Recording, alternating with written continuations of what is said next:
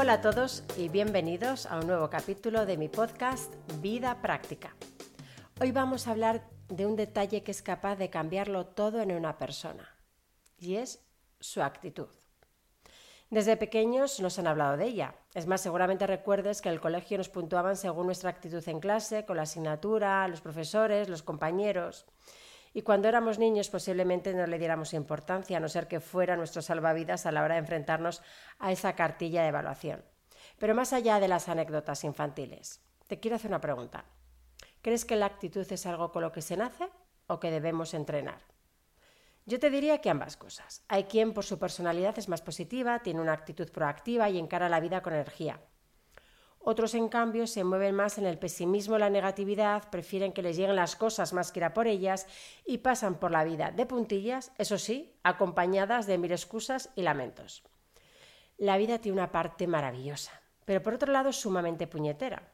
Nos pone a prueba y en ocasiones se puede decir que es bastante injusta. Unos más que otros hemos pasado por etapas difíciles en las que levantarse de la cama era todo un reto, en las que parecía que se tenía que salir a la lucha, y en las que los esfuerzos no se veían recompensados como esperábamos o como creíamos que debían de ser reconocidos.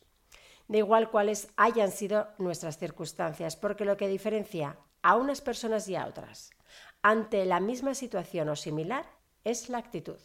Si tengo una actitud positiva, que afronta las circunstancias como le vienen, que se levanta una y otra vez con una sonrisa porque decide que no se quiere quedar en la queja sin afrontar la nueva oportunidad, será más feliz. Tendrá más capacidad de resiliencia. Hará más felices a las personas que le rodean y tendrá asegurado su propio éxito personal. Ahora bien, si esta actitud no forma parte de mi ADN, ¿qué puedo hacer para cambiarlo? Te diré que, en primer lugar, escuches tu lenguaje, qué palabras y expresiones utilizas con más frecuencia. Si observas que la mayoría son negativas, comienza a notarlas para ser conscientes de ello y decide cuál quieres comenzar a modificar. Proponte ir cambiándolas poco a poco para empezar a generar el nuevo hábito. Puedes llegar a un acuerdo contigo mismo, es decir, a partir de hoy, de mi vocabulario sale tal palabra, que siempre es una palabra recurrente para ti y negativa. En segundo lugar, todas las mañanas decide cómo quieres vivir ese día y elige una frase que puedes decir en voz alta y que sea recurrente cuando la sombra oscura se aproxime a ti. Porque seguro que en más de una ocasión hay obstáculos que te hacen replantearte esa visión idílica de ese día. Pero tú tienes el poder. Tercero, céntrate en ti y déjate de comparar con los demás. No sabes realmente las circunstancias ni el camino que recorrieron para llegar donde están. Solo ves el resultado. Así que empieza a preguntarte qué quieres hacer tú y qué está en tu mano hacer. Cuarto, rodéate de personas positivas que te recarguen de energía. Las emociones se contagian, sí, todas, las buenas y las que no son tan buenas. Así que si te rodeas de personas negativas que viven afincadas en esas emociones que nos gusta sentir menos, como puede ser el enfado, se va a reforzar tu mensaje pesimista.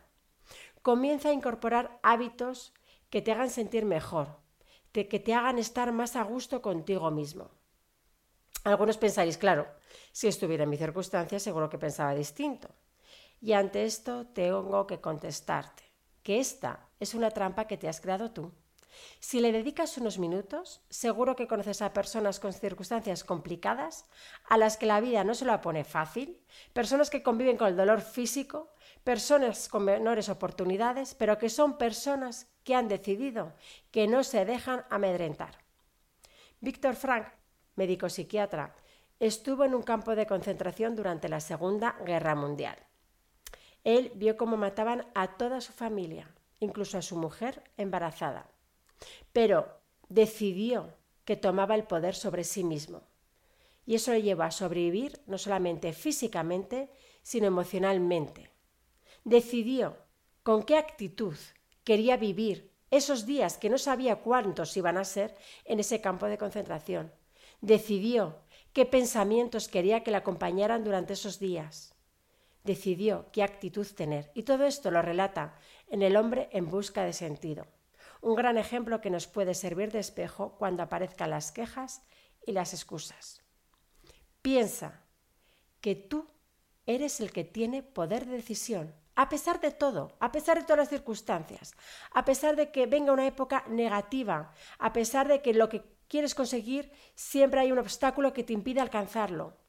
Tú decides con qué actitud recorrer ese camino, qué actitud quieres que te acompañe desde que te levantas hasta que te acuestas.